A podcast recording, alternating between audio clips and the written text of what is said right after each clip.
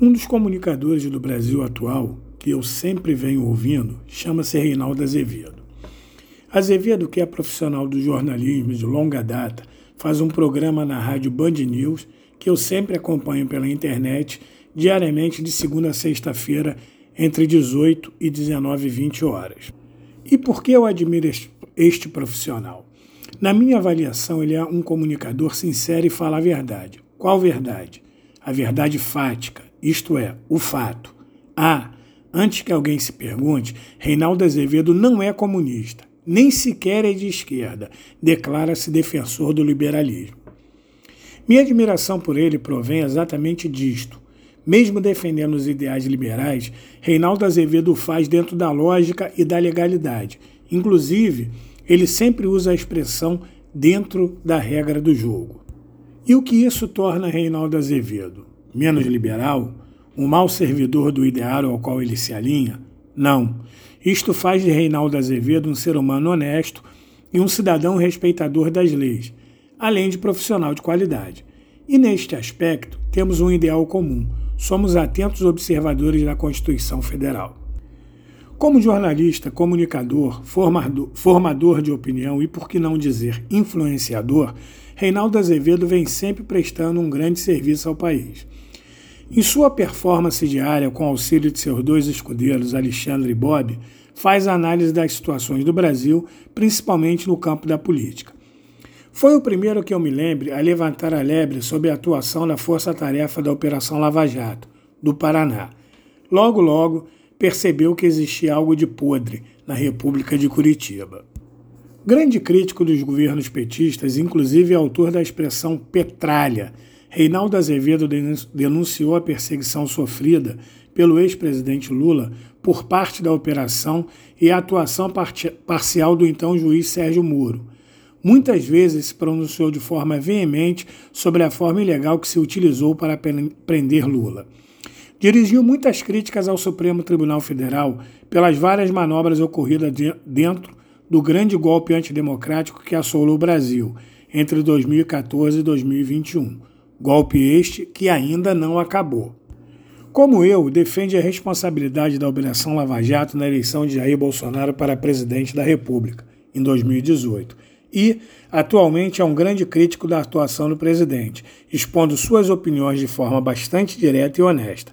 Seria interessante para o Brasil, utilizando a expressão do Reinaldo Azevedo, que Jair Messias Bolsonaro atuasse dentro da regra do jogo isto não está ocorrendo, o que mantém o cotidiano no país em permanente estado de tensão.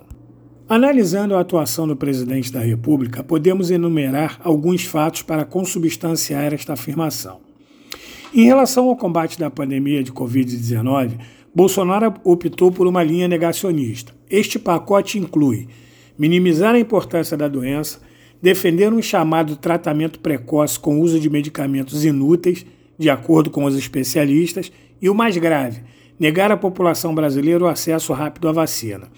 Postergou a aquisição em cerca de um ano, o que resultou em mais de meio milhão de mortos até os dias de hoje, e foi forçado a fazê-lo principalmente pela postura de João Dória, governador, governador de São Paulo, que fez convênio com a China para trazer a Coronavac adotou uma postura pessoal criminosa ao defender as aglomerações e tentar responsabilizar as medidas de distanciamento social cientificamente necessárias para minimizar o processo de transmissão e contágio pelos problemas gerados na economia. Além disto, não utilizando na maior parte do tempo a proteção facial da máscara e induzindo seus apoiadores a seguir seu exemplo. Outro fator importante foi a viagem que fez aos Estados Unidos no começo de seu mandato, retornando com uma comitiva com um número enorme de pessoas infectadas pelo coronavírus. Nos dias de hoje, Bolsonaro anda acossado pela CPI do Senado da República, que está, que está sistematizando as informações que vão tornar oficial, através do relatório da comissão, a gestão de seu governo frente à pandemia. E, pelo andar da carruagem, o texto não lhe será auspicioso.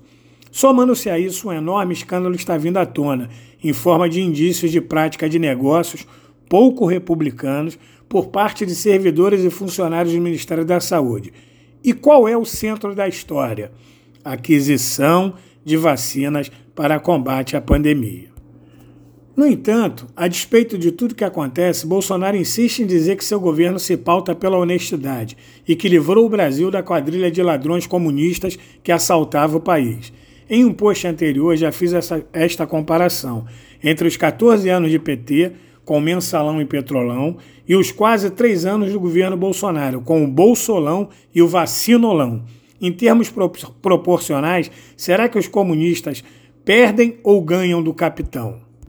No entanto, talvez a parte mais sombria desta figura, eliminando desta equação as vidas de brasileiros sacrificadas em nome do projeto de imunidade de rebanho, seja as constantes violações de presidente perpetradas contra o Estado Democrático de Direito, ou seja, a regra do jogo.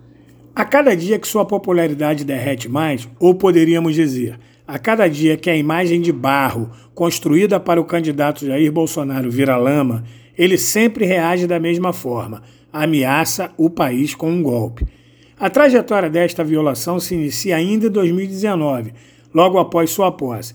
Bolsonaro e seu gabinete do ódio, uma estrutura de desenvolvimento e distribuição de conteúdo digital paga com dinheiro público que fomenta toda sorte de informações falsas alimentando uma rede de apoiadores, são responsáveis pelo que ficou conhecido como manifestações antidemocráticas, uma série de ações que pediam o fechamento do STF e do Congresso Nacional. Em sua primeira tentativa de criar uma convulsão social, foi derrotado duplamente. O STF não fechou e quase viu seu filho 01 na cadeia. Não podendo derrotar o Congresso e correndo o risco de ser empichado, foi às compras e cooptou o Centrão, visando uma base de apoio para governar. Assim, seu discurso de acabar com a velha política naufragou. Tentou de todas as formas flexibilizar a compra, posse e porte de armas de fogo. A aposta parece ser armar sua base de apoio para um eventual enfrentamento contra as forças da legalidade em uma aventura bélica antidemocrática. Não obteve muito êxito, por conta da inconstitucionalidade contida em tais medidas. Assistiu o STF restaurar os direitos políticos do ex-presidente Lula, através da correção das arbitrariedades cometidas por Sérgio Moro e a força-tarefa da Operação Lava Jato. Aparentemente, o discurso de ódio contra o PT e Lula deve se voltar contra ele próprio nas próximas eleições. Sua mais nova investida está relacionada à mudança no sistema eleitoral brasileiro, para que a votação eletrônica gere uma cédula de votação impressa parece mais uma manobra para tumultuar o processo, uma vez que especialistas defendem que esta mudança violaria o segredo do voto. Emparedado pelas pesquisas que mostram um cenário bem difícil para sua reeleição, mais uma vez ameaça o país com um golpe. Está na hora de nós brasileiros começarmos a nos perguntar se Bolsonaro pode derrotar, desculpa, retornar ao jogo dentro das regras ou tomará um cartão vermelho e será expulso de campo.